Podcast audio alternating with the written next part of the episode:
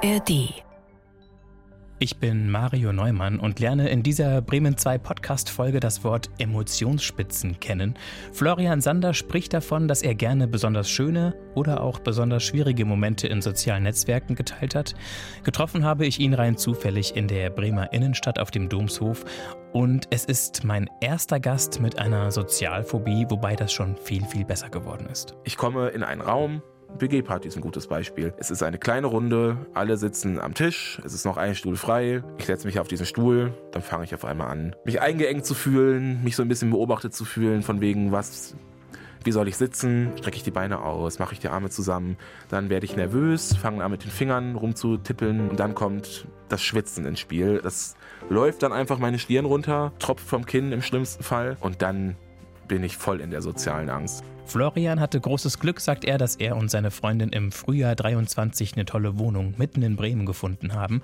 Glück und Freundin, diese beiden Begriffe gehören für Florian sehr eng zusammen, denn die beiden haben in einem Jahrzehnt auch schwierige Zeiten bei Florian durchgestanden. Das ist echt so ein Urvertrauen. Das ist eine ganz besondere Beziehung, glaube ich. Es war bestimmt schon eine Art Co-Abhängigkeit, auch mit Sicherheit, weil ich ja schon so der typische Abhängige war, der irgendwie nur noch nach draußen konnte, wenn er einen gewissen Pegel an Graskonsum hatte hatte.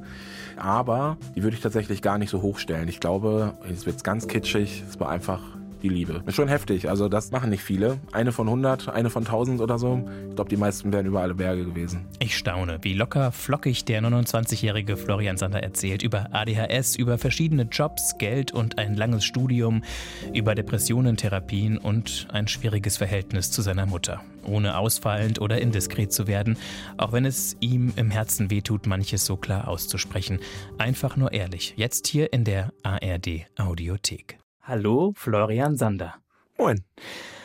Getroffen haben wir uns vor der Markthalle 8 in der Bremer Innenstadt beim Domshof. Es war auf jeden Fall seit langer Zeit mal wieder, dass jemand zu mir gelaufen kam und gefragt hat, was hat es damit auf sich? Wie ist das gemeint?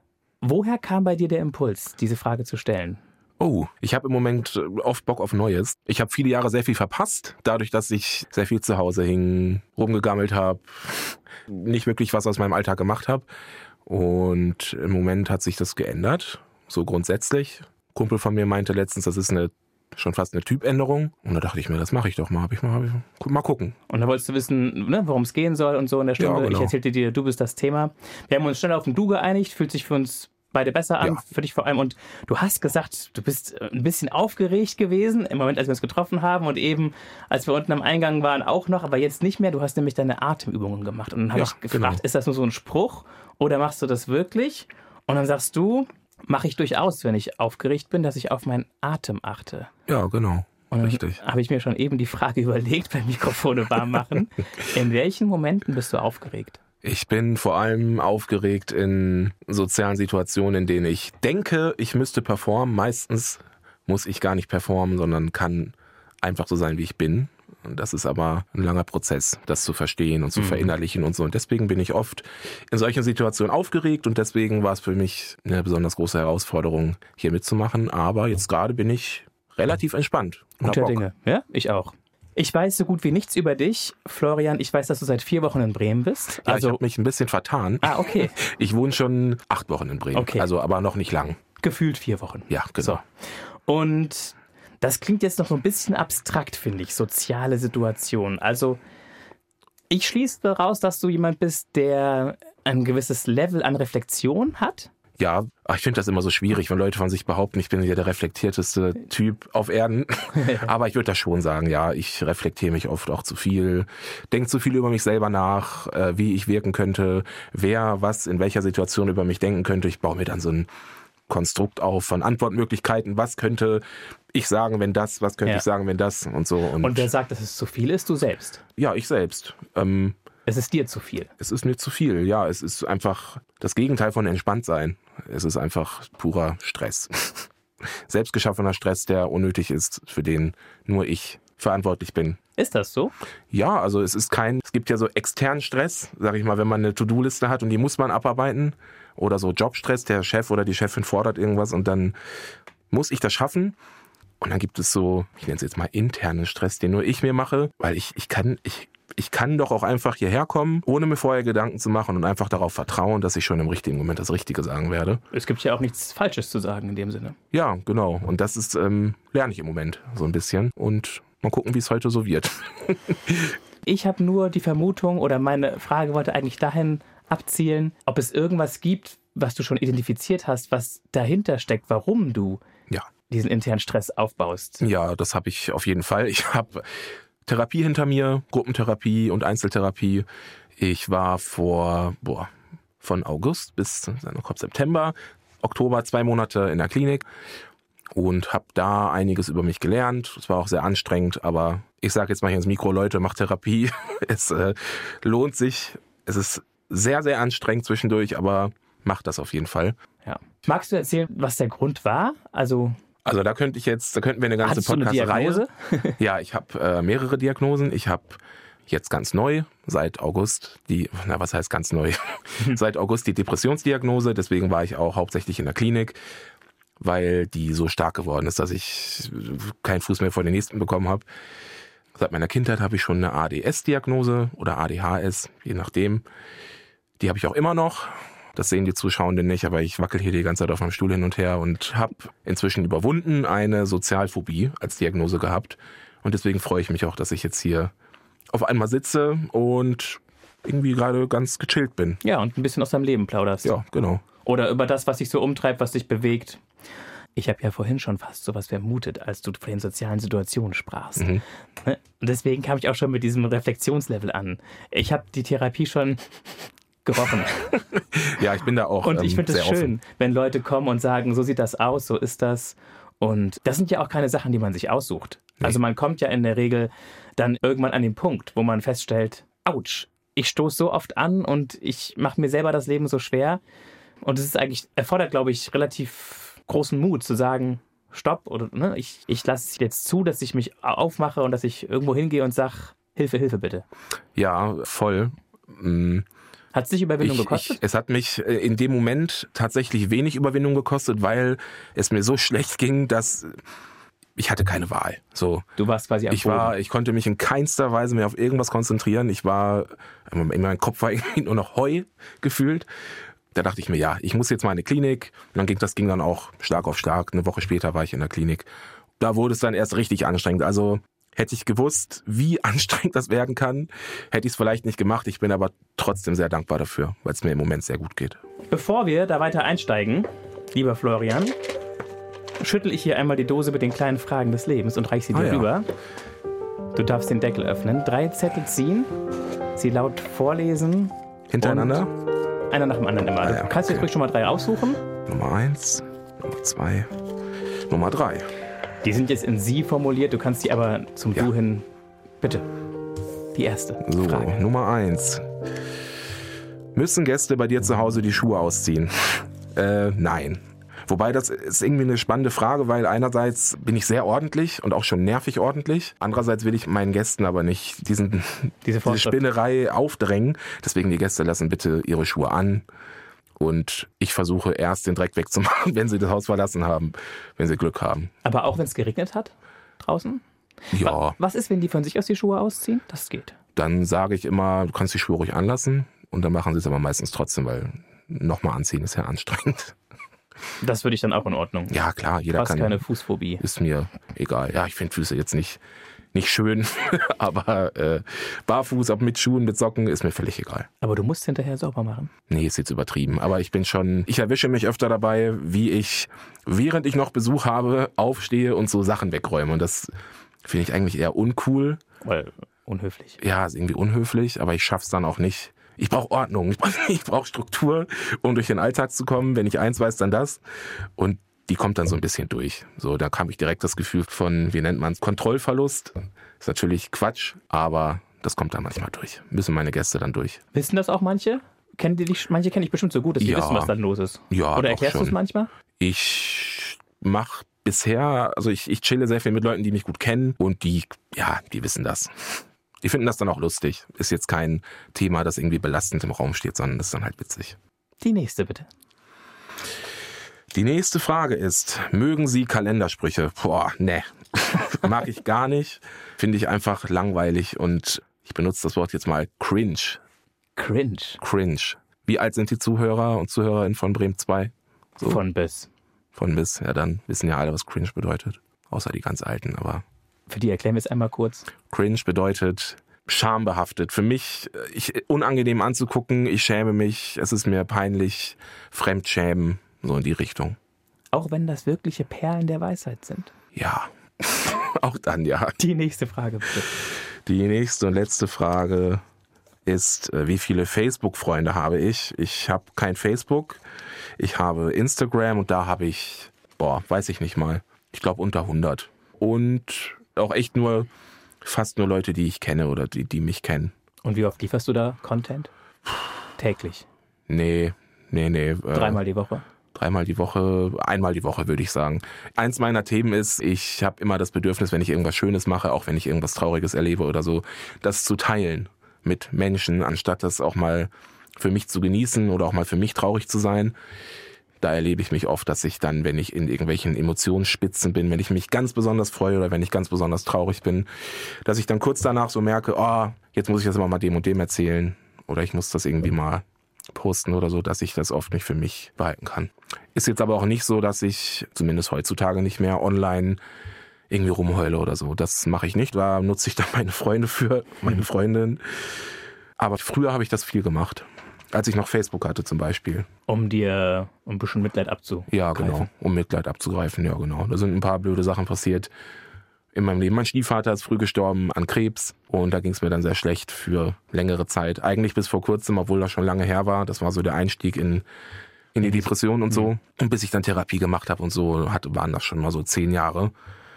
Und ich weiß gar nicht mehr, woher die Frage jetzt kam, wo ja, ich angefangen habe. Es ging von den ja, Instagram-Followern genau. über die Emotionsspitzen zu den Situationen. Genau. Darüber bin ich hinweg, zumindest so öffentlich. Also ich habe, ich heule mich schon manchmal noch aus. Ich bin schon so ein ich nerv, glaube ich, auch manchmal echt drum, mir ist das passiert, mir ist das passiert. Das versuche ich schon einzudämmen.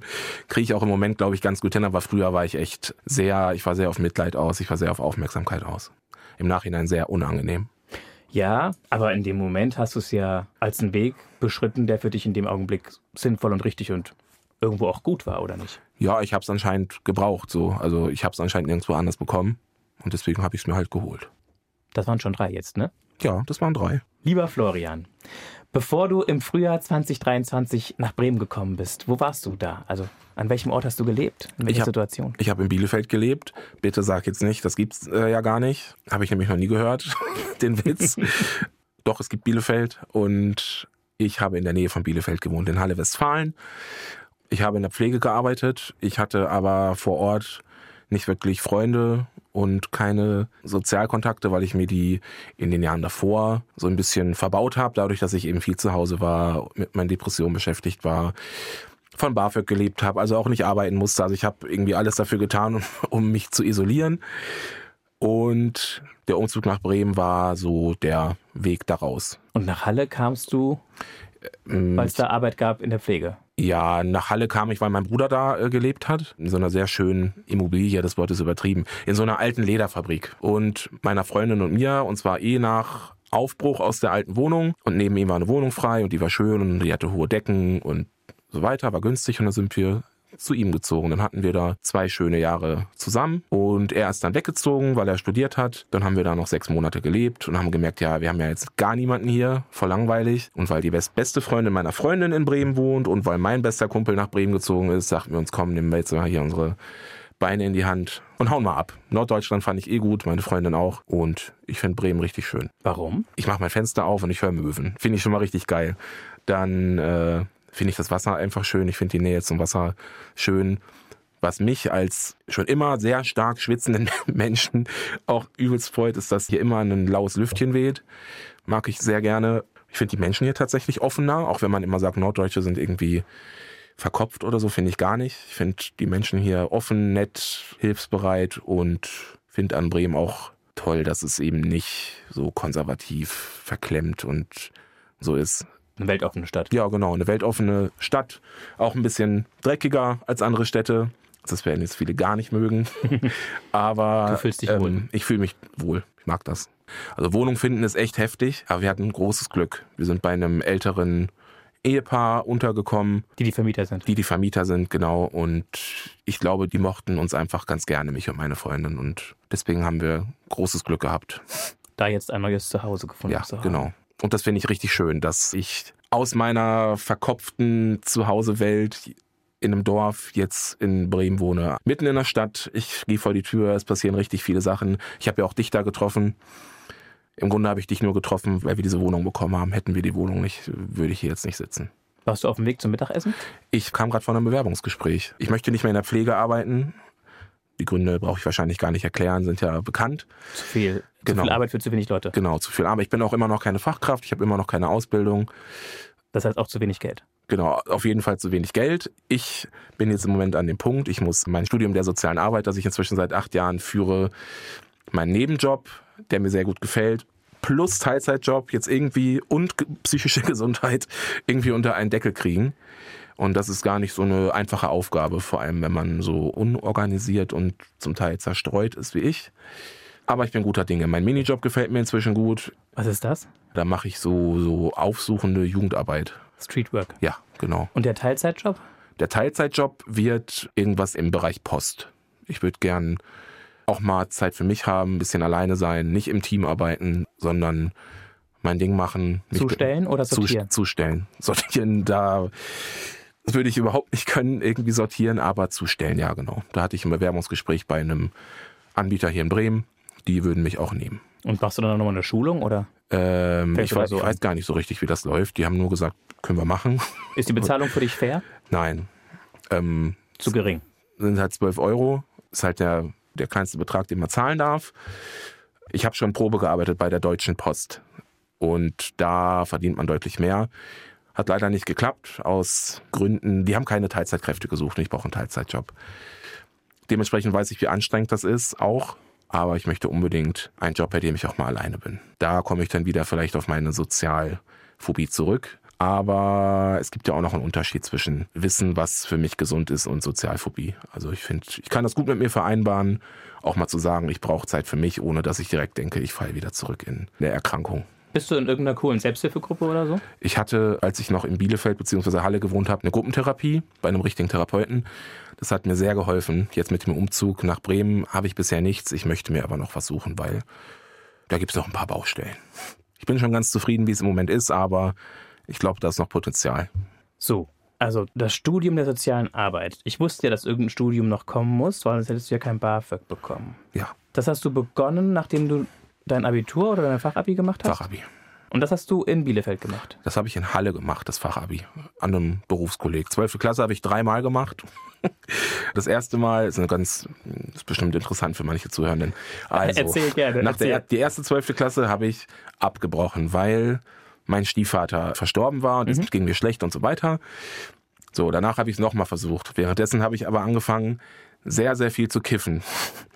Dann habe ich mich irgendwann nach einem halben Jahr entschieden, ja, ach, schaffe ich eh nicht mehr. Ich habe ja noch eine Karte im Ärmel, nämlich das Wiederholen, weil beim ersten Mal habe ich abgebrochen, war von der Schule abgemeldet.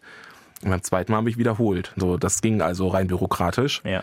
Dann habe ich es wiederholt und dann habe ich es auch geschafft. Und jetzt studiere ich inzwischen seit acht Jahren Sozialarbeit und habe ungefähr die Hälfte der Prüfungsleistung. Es sollen aber nicht nochmal acht Jahre werden. Also ich wäre schon gerne in einem Jahr fertig. Oder anderthalb. Und wo bist du eingeschrieben? An der ich bin noch in Bielefeld eingeschrieben. Ich habe das Glück, dass ich alle meine Präsenzen vor Ort erledigt habe und nur noch, nur noch in Anführungsstrichen die ganzen Prüfungsleistungen aufgeschoben habe.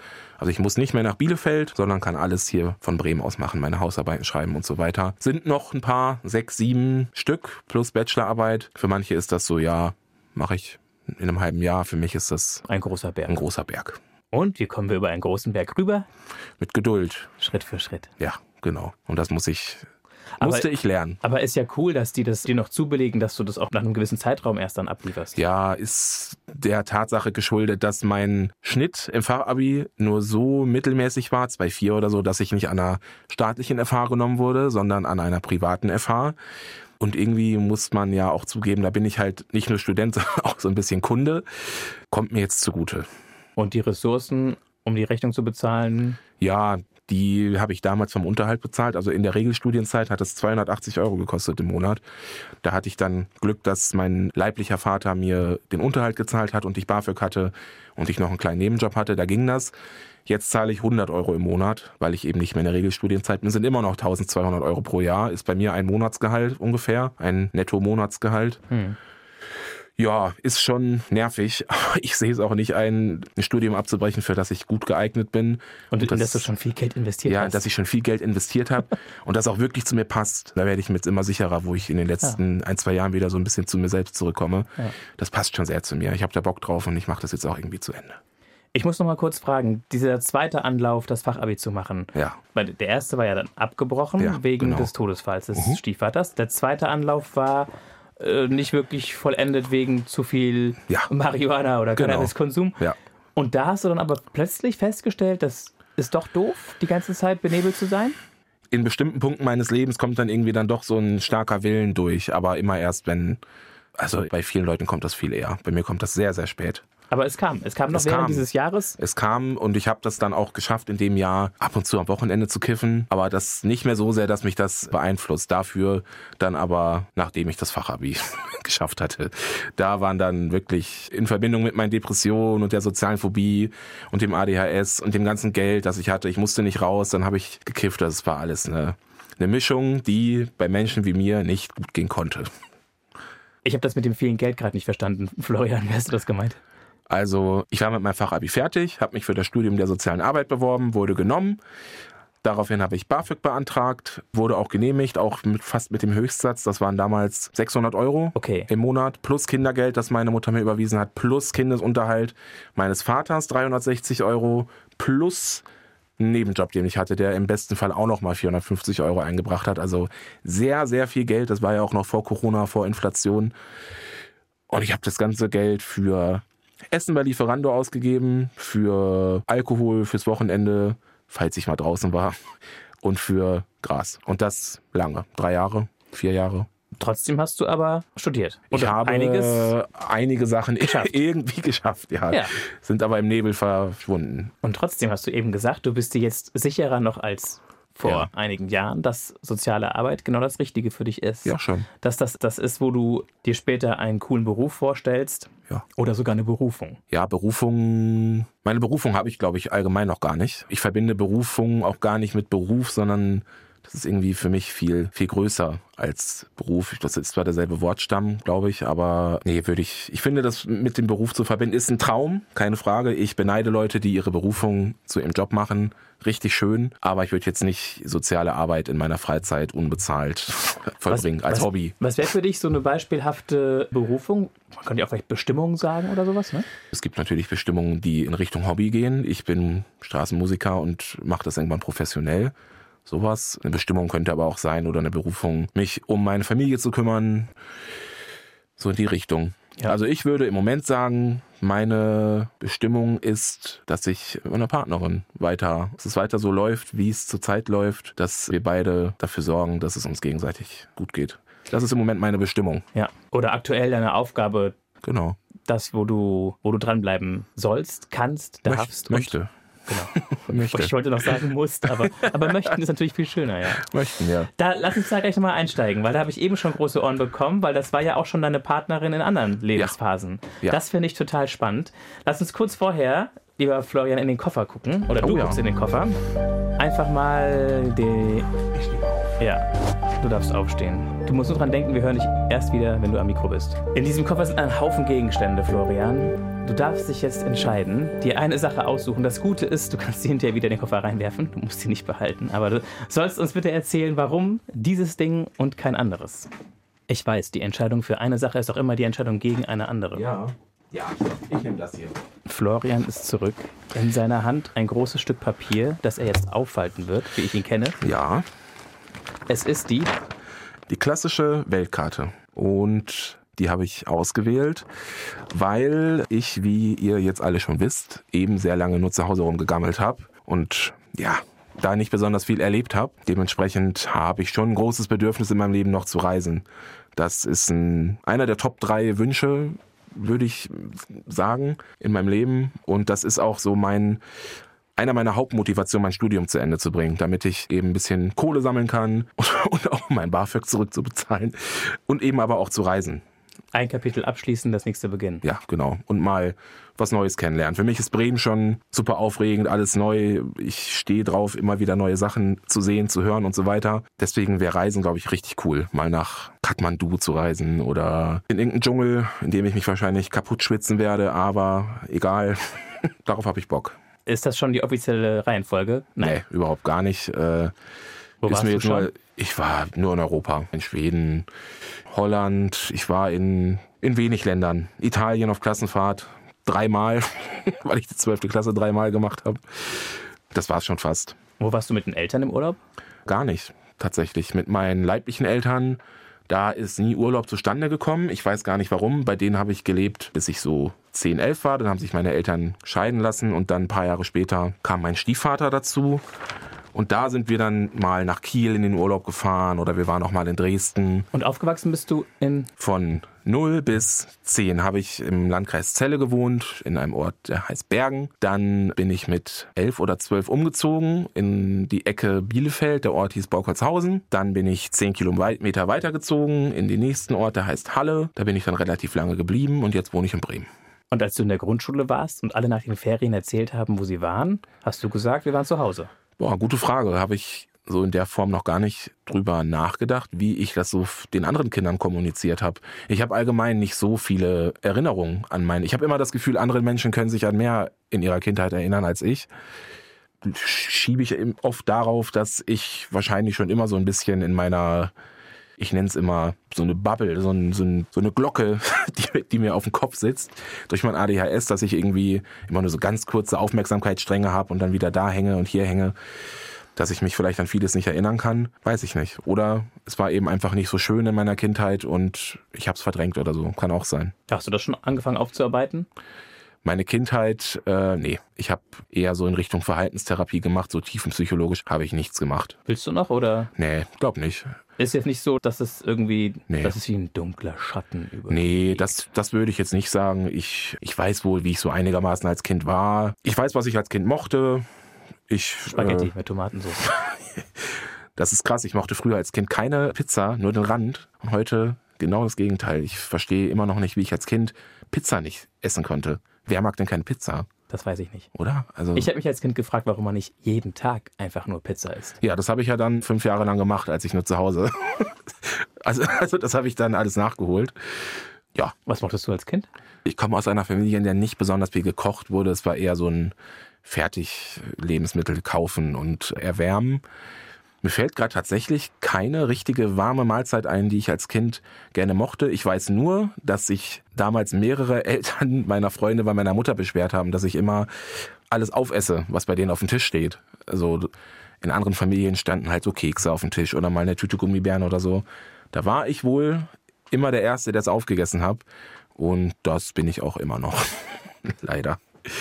Aber weil du eben sagtest, du weißt, was du als Kind gemocht hast. So. Ah, ja gut. Guck du meinst mal. andere Dinge. Guck du meinst nicht, du meinst nicht Essen. Du nee, meinst ich meinte nicht Essen, sondern ich meinte zum Beispiel Motorradfahren mit meinem Vater, hinten auf dem Motorrad sitzen oder mit meinem Kumpel damals Playstation spielen, fand ich immer ganz cool. Musik habe ich gerne gehört und bin gern Fahrrad gefahren durch den Wald. Was für Musik? Als Kind, wo meine erste Musikerinnerung ist Eminem. Da erinnere ich mich, wie ich in meinem Zimmer saß und irgend so eine Bravo-Hits oder so gehört habe. Und da gab es ein Lied von Eminem, das ich dann so äh, Englisch, so Kinderenglisch vor mich hingerappt habe. Daran erinnere ich mich noch. Und so Scooter.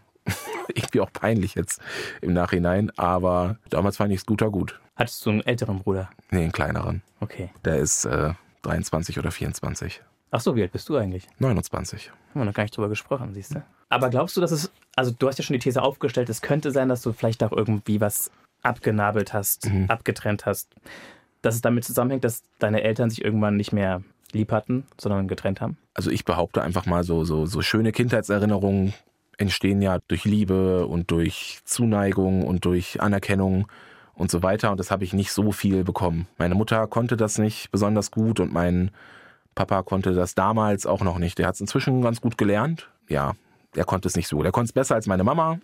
Ich habe mehr so Kuschelerinnerungen mit meinem Papa als mit meiner Mama, aber es sind jetzt auch nicht so viele und das, war, waren jetzt auch keine Eltern, die viel gelobt haben oder so, sondern mein Papa war viel arbeiten, von dem habe ich im Alltag so nicht viel mitbekommen. Und meine Mama hat eher gemeckert, die hat eher geschimpft und die war sehr defizitorientiert. Weißt du warum? Nee, nicht so richtig.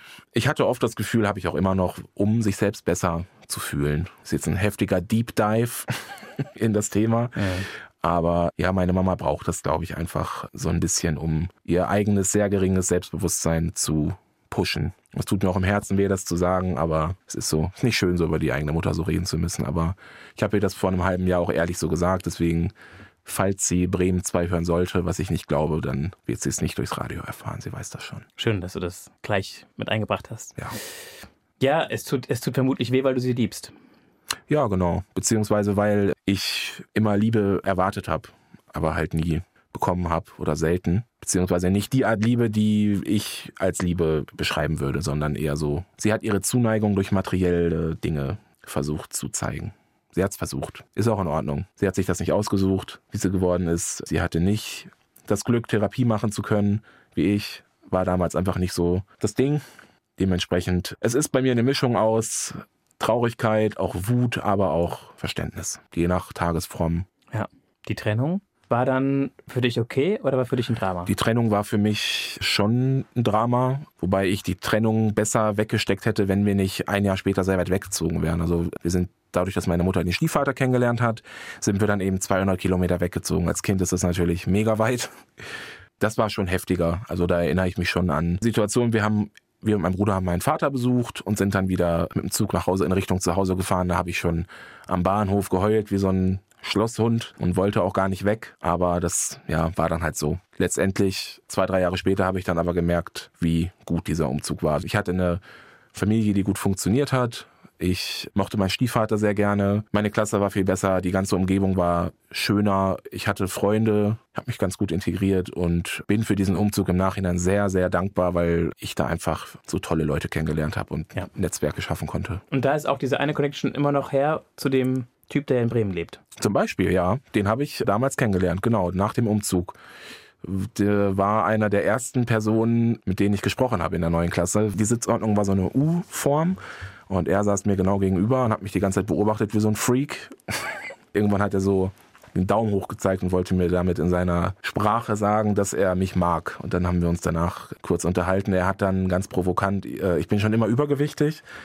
Und er hat mich da ganz provokant gefragt, isst du eigentlich gerne? Und dann habe ich gesagt, ja, sieht man doch. Und irgendwie mochten wir uns dann beide gegenseitig, obwohl ich so solche, ich mag solche Sachen eigentlich gar nicht so gerne, aber ihn mochte ich in dem Moment irgendwie. Und ja, jetzt bin ich nach Bremen gezogen, weil er hier lebt. Jetzt sitze ich hier und rede über ihn. Irgendwie alles wie in so einer Simulation so ein bisschen. Nur halt echt. Nur halt echt, ja. Und der Kontakt ist immer noch da und ist immer noch gut, oder? Der Kontakt ist immer noch da, der ist immer noch gut. Zwischenzeitlich war der abgebrochen in der Zeit, in der ich nur zu Hause gesessen habe und mich mit mir selbst beschäftigt habe oder mit gar nichts. Der Verlust des Stiefvaters, der war beim Fachabi. Genau. Und dann startete sozusagen auch die Depressionsphase. Richtig. Und die war fünf Jahre intensiv? Die war sehr lange. Also Und beim Fachabi warst du ja so 19, 20 rum. Beim Fachabi, ja genau, da war ich glaube ich 19. Und dann warst du so mit ungefähr 27 über den Berg oder erst mit 28? Über den Berg im Sinne von einigermaßen gesund? Ja, mit 28, ja. Und den Kumpel habe ich kennengelernt mit 13, damit diese Zeitspanne mal so ein bisschen. Ja, und während dieser acht Jahre roundabout hattest ja. du halt mal fünf Jahre, wo, wo Sendepause fast war, ja, weil du haben, dich einfach ja. eingegraben hattest. Genau, ich habe mich eingegraben, ich habe auch alles verurteilt, was andere machen. Ich habe immer meine Unzufriedenheit so auf andere projiziert und habe mich dann von allen irgendwie abgekapselt. Letztendlich war das aber nur Neid. irgendwie. Wahrscheinlich war es einfach nur Neid. Ich war neidisch, die kommen alle ganz gut klar, die haben Spaß am Leben. Ich sitze zu Hause, kiffe nur, gucke irgendwelche belanglosen Netflix-Serien und äh, mache gar nichts. Bestell zum zweiten Mal pro Tag bei Lieferando. Wieder mal, Pizza. Ja, schon wieder Pizza, genau, eigentlich immer. Umso dankbarer bin ich, dass wir wieder zueinander gefunden haben. Und da kamst du an den Punkt, den Hebel umzulegen durch? Jetzt kommt, glaube ich, die Frau ins Spiel. Nee, die, an welchem Punkt sind wir denn gerade? In welchem Jahr ungefähr? Jetzt sind wir an, also jetzt sind wir an dem Punkt, wo du keine Lust mehr hattest, wieder zu bestellen, wo du keine Lust mehr hattest, so, nochmal einen Joint okay. zu drehen. Mhm sondern wo du gesagt hast, stopp. So meinst du das mit der, äh, wo du zerkrümelt mit der, warst. Mit der Frau ins Spiel. Ja, das, du meinst den Klinikaufenthalt und so weiter, ne? In die Richtung. Ja, das also, war. Also, es gab ja diesen Punkt, der war ja, ja. davor, als du dann gesagt hast, jetzt gehe ich in die Klinik. Das, ja, meine Freundin war auf jeden Fall ein großer Teil dieses Impulses. Ich habe einfach gemerkt, ich kann nichts mehr. Ich hab, bin nur noch wütend wegen jeder Kleinigkeit. Ich werde mir nicht gerecht, ich werde meiner Freundin nicht gerecht. Alles droht hier gerade irgendwie über meinem Kopf zusammenzubrechen. Ich wusste überhaupt nicht, wo ich ansetzen soll. In keinster Weise. Und da dachte ich mir, ey, komm, ganz ehrlich, du hättest schon vor zehn Jahren mal irgendwie in eine Klinik gemusst mach das jetzt einfach mal. Ja. Und das war, als du 26, 27 warst? Das war im August 2022. Vor einem Jahr erst? Ja, vor einem Jahr bin ich erst in die Klinik gegangen und habe mich um meine Depression gekümmert. Und das Kiffen hatte ich vorher schon so peu à peu reduziert. Reduziert. Also Oktober 2020 habe ich, das habe ich noch ohne Klinik geschafft. Ich weiß nicht wie. Das fragen mich auch immer alle Therapeuten und Therapeutinnen. Ich wollte einfach nicht mehr. Ich fand das so, so schlecht. Es hat mich so komplett umgedreht. Ich war nicht mehr ich selbst. Ich wusste nicht mehr, was ich will, wer ich bin. Ich wollte das einfach nicht mehr. Irgendwie war mein Wille da sehr stark. Das sagtest du vorhin schon, dass es ja. immer wieder diese Momente gibt, wo der ja, in starker genau. Welle. Ja, genau. Das muss immer erst ganz, ganz schlimm werden, bis ich handle. Und das war dann so ein Punkt. Wo hast du deine Partnerin getroffen?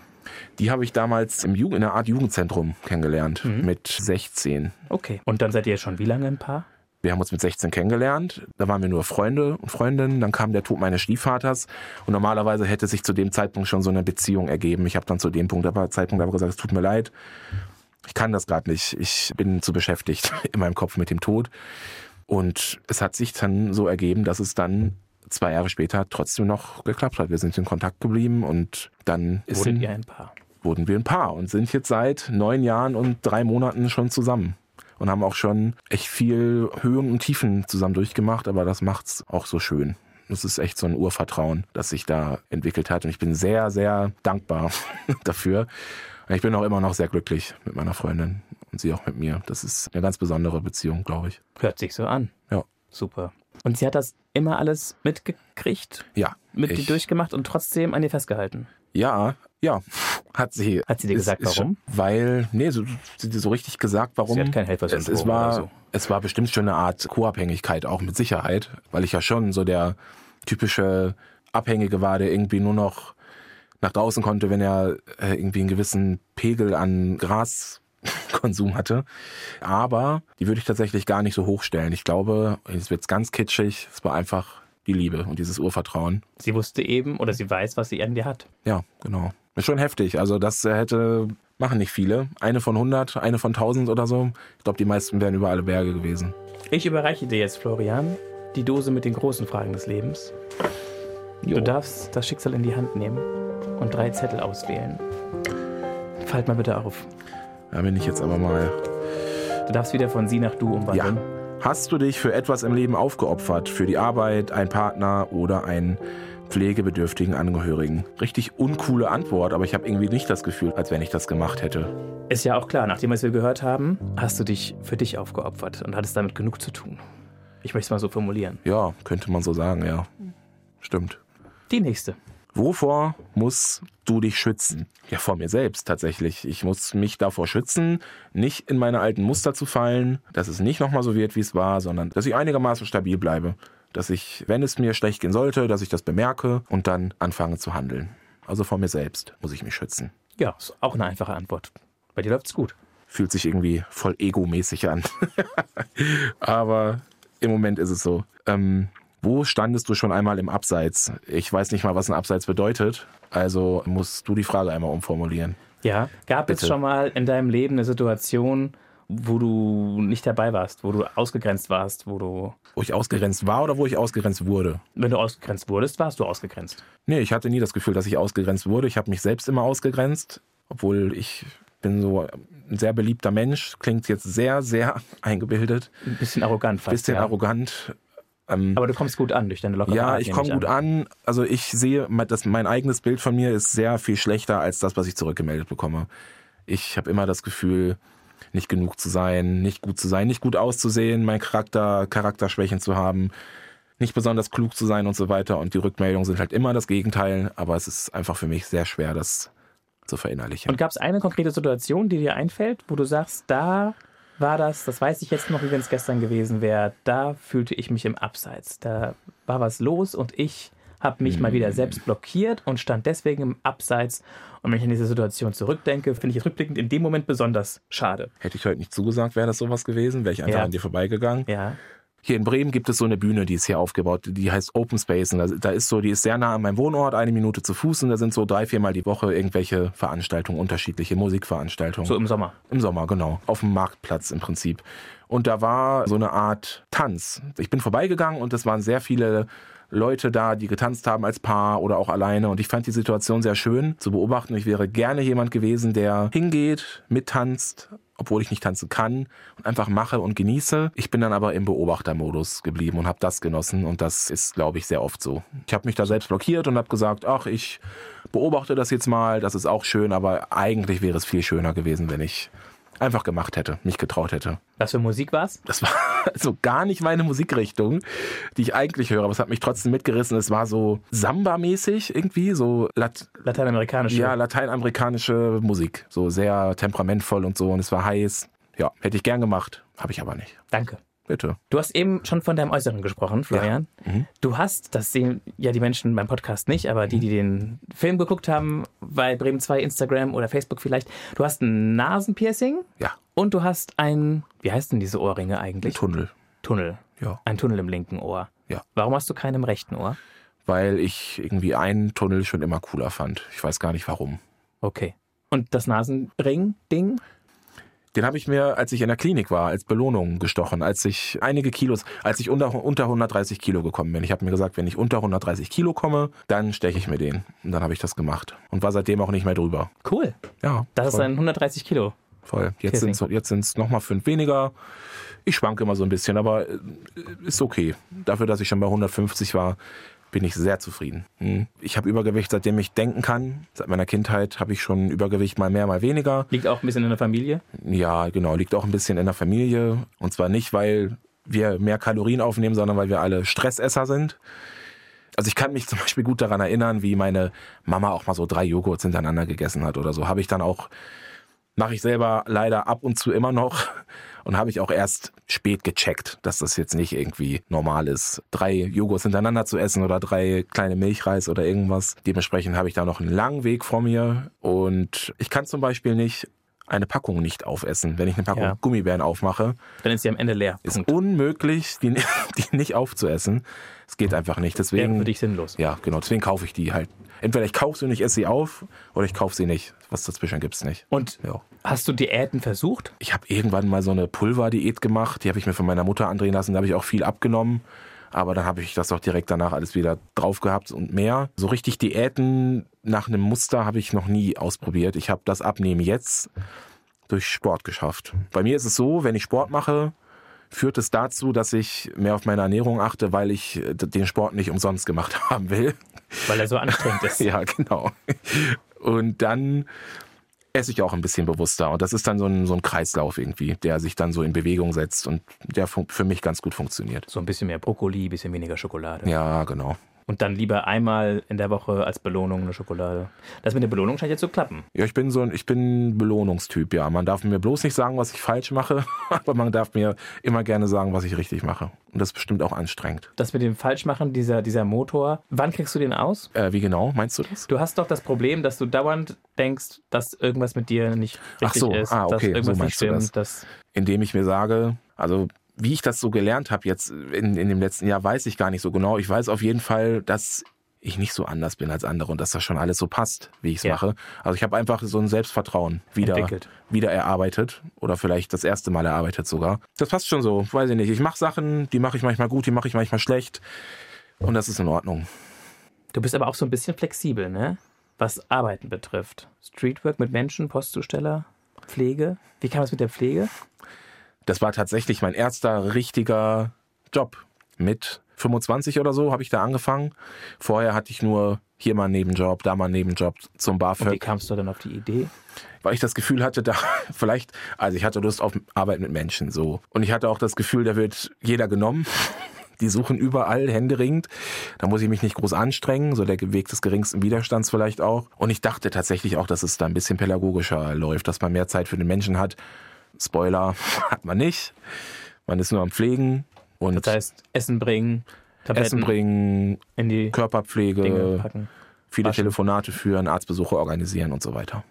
Warst du in einem Heim oder? Ich war in einem Wohnheim, ja, für Menschen mit Behinderung, sämtlicher Altersgruppen. Die jüngste Person war 18, die älteste Person war 75 und auch von den Behinderungsgraden sehr unterschiedlich. Und das war dann aber schon wieder in der Zeit, wo es dir schon wieder ein bisschen besser ging, oder? Das war so der, die Zeit dazwischen. Das war, Nach dem nachdem, ich, auf, nachdem ich aufgehört habe zu kiffen, aber noch bevor ich die Depression im Griff hatte. Und kamst du da gut zurecht mit deinen Päckchen? Nee, ich kam nicht gut zurecht. Die Arbeitsbedingungen in der Pflege haben es nicht besser gemacht. Diese ständigen Schichtwechsel. Ich habe ja vorhin gesagt, ich bin jemand, der Struktur braucht. Und Struktur kommt für mich durch den geregelten Tagesablauf. Den hatte ich da halt gar nicht. Dementsprechend tat mir das gar nicht gut. Und ich bin da auch nicht gut zurechtgekommen. Hatte auch so ein bisschen Probleme mit, mit der Hierarchie. Ähm, weil ich eben nicht Fachkraft bin, sind die Fachkräfte natürlich logischerweise, sei ihnen auch nicht verübelt, gucken die mehr, mehr auf die Finger. Und jemand, der so Sozialphobie hat und sowieso geringes Selbstbewusstsein, der wird dann natürlich nochmal, ich würde dann sehr nervös und das führte zu Stress und die und das war so ein Schneeball, der einfach immer größer wurde. Und dann hast du gesagt, ich gehe oder haben die gesagt, geh mal lieber? Nee, das hat sich dann durch die Krankschreibung so ergeben, durch die Klinik. Hatte eine sehr coole Chefin, mit der ich sehr offen darüber reden konnte. Und ich ja, bin in die Klinik gegangen und da hat sich dann ergeben, dass es wahrscheinlich nicht mein, weiter mein Weg ist, in der Pflege zu arbeiten. Was sind die drei Dinge, die für dich am wertvollsten waren am Klinikaufenthalt? Du warst wie lange da? Acht Sechs Wochen. Acht Wochen. Acht Wochen. Am wertvollsten war das Abgeschottetsein von allem anderen, dass ich mich wirklich nur auf mich konzentrieren wollte. Dann die Struktur. Jeder Tag war einigermaßen gleich. Ich hatte einen Stundenplan, das ist dann, das ist dann, das ist dann. Und dass mir auch abgenommen wurde, überhaupt diese Struktur zu schaffen. Ich musste einfach nur gucken, was ist jetzt? Okay, es ist irgendwie die und die Gymnastik oder die und die Therapie und ich gehe dahin und ich mache das und dann gibt's Essen und dann ist das und dann das und dann das. Und die dritte Sache, sehr viele Leute sagen, dass es so wertvoll ist zu hören, dass es anderen Menschen auch so geht. Da muss ich immer sagen, das hatte ich gar nicht. Ich wusste das schon vorher irgendwie, dass es so viele Menschen gibt. Daraus konnte ich nie irgendwas Saugen. schöpfen. Aber die Rückmeldungen der anderen, die taten mir sowohl in der Klinik als auch in der Gruppe sehr gut und waren sehr, sehr wertvoll, weil es eben so eine künstliche Situation ist. Wann sitzt man schon mal mit Menschen, die man nicht kennt, zusammen und redet über irgendwas, die nicht voreingenommen sind, die auch gar keinen Grund hätten, mir Honig ums Maul zu schmieren oder auf meine Bedürfnisse zu achten. Das war sehr wertvoll und das, ja, ist ein Privileg, das gehabt zu haben. Wollen wir einmal kurz reingehen Ja, in so eine depressive Phase? ja, gern. Wie hat die sich angebahnt? Wie lief die ab? Was ist passiert? Was hast du gemacht? Das beginnt oft damit, dass ich so viele Gedanken mache, oh, habe ich das jetzt richtig gesagt? Was könnte die und die Person über mich denken? Und wenn ich das habe, dann weiß ich schon immer, ah, okay, ich muss aufpassen, ich muss wieder mehr Struktur in meinen Alltag bringen. Ich muss mal ab und zu ein paar Also es geht bei dir zu Hause los, Ja. wenn du da alleine sitzt, am Smartphone, zum Beispiel gerade WhatsApp-Nachrichten schreiben oder anhören? Mm, Ich, ich gehe einkaufen und mache irgendwie eine Art Witz oder denke, irgendwas ist lustig, sage es zu dem Kassierer oder der Kassiererin und die reagiert nicht so, wie ich es erwartet habe. Ja. Und dann mache ich mir direkt Gedanken, oh, war das jetzt so und so richtig? Was könnte die über mich denken? Nicht, dass die denkt, ich bin der und der und so und so. Das ist immer so das Erste, was ich merke, wenn wenn es mir schlechter geht. Danach kommt dann so die, dass ich gereizt werde, dass ich mich, dass ich impulsiv werde, mich über so dumme Sachen aufrege. Ein Beispiel. Wir waren im Urlaub an der Nordsee. Das war kurz vor meinem Klinikaufenthalt, ein Monat. Wir sind, waren zu viert da. Wir sind Fahrrad gefahren, meine Freundin und noch zwei Freunde von uns. Wir sind Fahrrad gefahren und die drei sind vorgefahren und ich bin ganz hinten gefahren. Es war ein relativ enger Radweg und dann haben die drei, immer wenn Fahrradfahrende uns entgegenkamen auf diesem engen Radweg, hat, hat mindestens einer dieser drei Personen nach hinten gerufen, Achtung, Fahrrad! Und irgendwann dachte ich, ey, mein Gott, ich bin doch kein Kind. Ich sehe, dass da Fahrradfahrer kommen. Jetzt hört doch mal auf, das andauernd zu sagen. Ich habe mich so bevormundet gefühlt und fand das irgendwie auch albern und spießig und so. Und letztendlich war das einfach nur nett gemeint. Und ja, Und das ist dann schon für dich so eine Art Mini-Depression? das ist für mich dann ein Warnsignal auf jeden Fall. Ein Anhaltspunkt, der mir zeigt, irgendwas stimmt hier nicht. Pass mal ein bisschen auf dich auf. Und dann machst du die Atemübung. Die hast du wo gelernt? In der Klinik. Wenn ich so bin wie in der Situation, mache ich gar nichts. Da rege ich mich einfach nur noch auf. Die Atemübung mache ich eher, wenn ich aufgeregt bin. Wenn ich Ja, so, stimmt. sozial Stimmt, aufgeregt bin. Aber eine Sozialphobie. Ja, die ist scheiße. Soll ich erklären, was das bei mir bedeutet? Gerne. Ich komme in einen Raum, WG-Party ist für mich ein gutes Beispiel. Ich gehe da rein, Es ist eine kleine Runde, alle sitzen am Tisch, es ist noch ein Stuhl frei. Ich setze mich auf diesen Stuhl, dann fange ich auf einmal an, mich eingeengt zu fühlen, mich so ein bisschen beobachtet zu fühlen, von wegen, was, wie soll ich sitzen? Ist das die richtige Sitzposition? Strecke ich die Beine aus? Mache ich die Arme zusammen? Dann werde ich nervös, fange an mit den Fingern rumzutippeln, noch mehr als sonst. Und dann kommt das Schwitzen ins Spiel. Äh, ich kann auf der Stirn auch bei minus fünf Grad schwitzen, als wären es 40 Grad. Das läuft dann einfach meine Stirn runter, tropft vom Kinn im schlimmsten Fall. Und dann bin ich voll in der sozialen Angst. Also da kann ich dann auch nur noch raus aus der Situation, an die frische Luft, Hände ins Waschbecken, kaltes Wasser drüber laufen lassen. Da bin ich aber zum Glück von weg. Diese Untiefen der sozialen Phobie habe ich noch ganz selten in, seit, seit dem Klinikaufenthalt. Vielleicht drei, vier Mal gehabt. Und du hast es weggekriegt durch? Durch die Gruppentherapie, glaube ich. Durch also, dieses. Äh, es ist ja absolut irrational. Ja, total. Das ist einfach das Gehirn, das mir einen Streich gespielt hat. Oh, durch eben die Erniedrigungserfahrung der Vergangenheit, durch die Familie oder durch meine, durch meine Mutter, würde ich, würde ich sagen. Es war schon, schon heftig. Könnte man eine ganze Podcast-Reihe drüber machen, über das Thema. Florian und seine Mutter. Ja, genau. Ja. Aber weißt du, was ich jetzt toll finde? Dass du vorhin schon gesagt hast, dass du es verstehen kannst, dass sie eben keine Therapie machen konnte. Ja. Dass du weißt so ein bisschen, woher es kommt bei ihr, ja. oder dass du meinst zu wissen, woher es kommt bei ihr, dass du, dass du Dinge festmachen kannst in der Retrospektive, warum sie so war, wie sie war.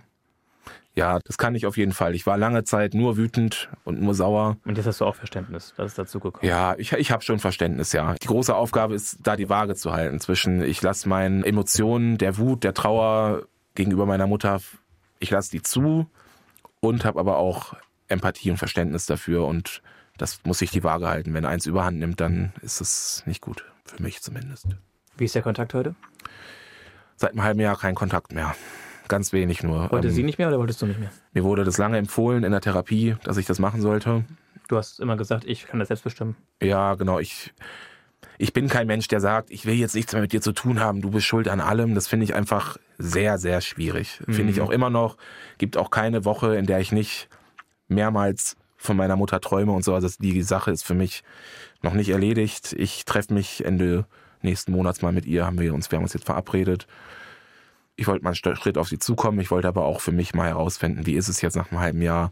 Wir treffen uns auf einen Kaffee und dann fühle ich mal rein, wie es so wird. Also die große Mutter-Sohn-Beziehung wird es nicht mehr. Und, aber aktuell hast du keinen Therapeuten? Ich habe im Moment noch keinen Therapeuten wegen der großen Therapeutenkrise hier in Deutschland. Wenn ich dich richtig ja. verstanden habe, hast du dann irgendwann das beherzigt, diesen Rat, den Kontakt zur Mutter ein bisschen zu minimieren. Die Situation war folgendermaßen. Ich habe meiner Mutter, ich hatte das Bedürfnis meiner Mutter einmal zu sagen, was mir alles auf dem Herzen liegt. Das ist dann darin gemündet, dass ich mich an meinen Schreibtisch gesetzt habe. Ich habe mich entschieden, das schriftlich zu machen, weil ich das mündlich, wie man vielleicht schon gemerkt hat, bin ich ich schweife schnell ab, ich verliere schnell den Fokus und bin ja einfach bin ein bisschen jetzt? zerstreut. Okay. So. Komm nicht gut zum Punkt. Deswegen wollte ich das schriftlich machen und habe das gemacht. Es hat sehr lange gedauert, zwölf Stunden saß ich letztendlich am PC und habe mir das dann geschickt. Das war bei WhatsApp. Ihre Antwort darauf war einfach für mich der Punkt, an dem ich dachte, ja gut, da ist nichts mehr zu retten. Vielleicht haben doch alle recht. Wenn du mehrmals die Woche träumst, was passiert in den Träumen? Kannst du das erzählen?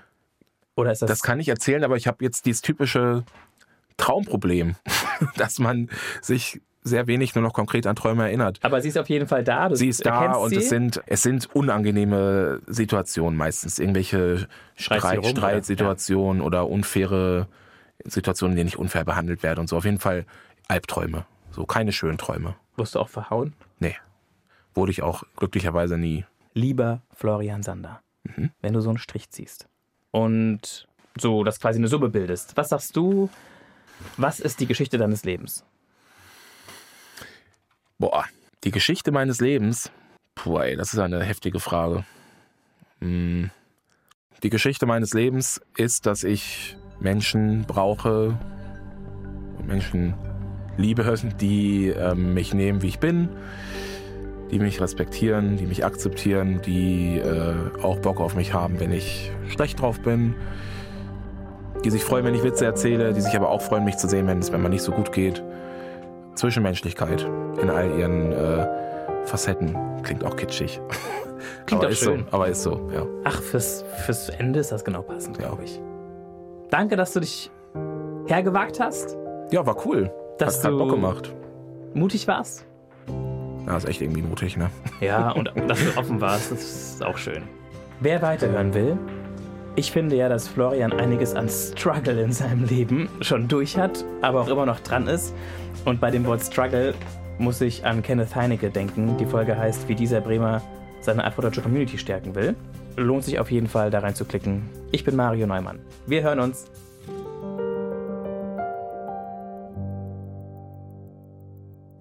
Dann habe ich noch einen Tipp für alle, die mehr über die Welt der Psychologie erfahren wollen. Wie wir ticken heißt der neue Podcast von SWR und Bayern 2 Radio Wissen. Da geht es um Fragen wie Entspannen durch Meditation, warum es gesund ist, dankbar zu sein und woher Fernweh kommt. Den Podcast gibt es jeden Mittwoch nur hier in der ARD Audiothek.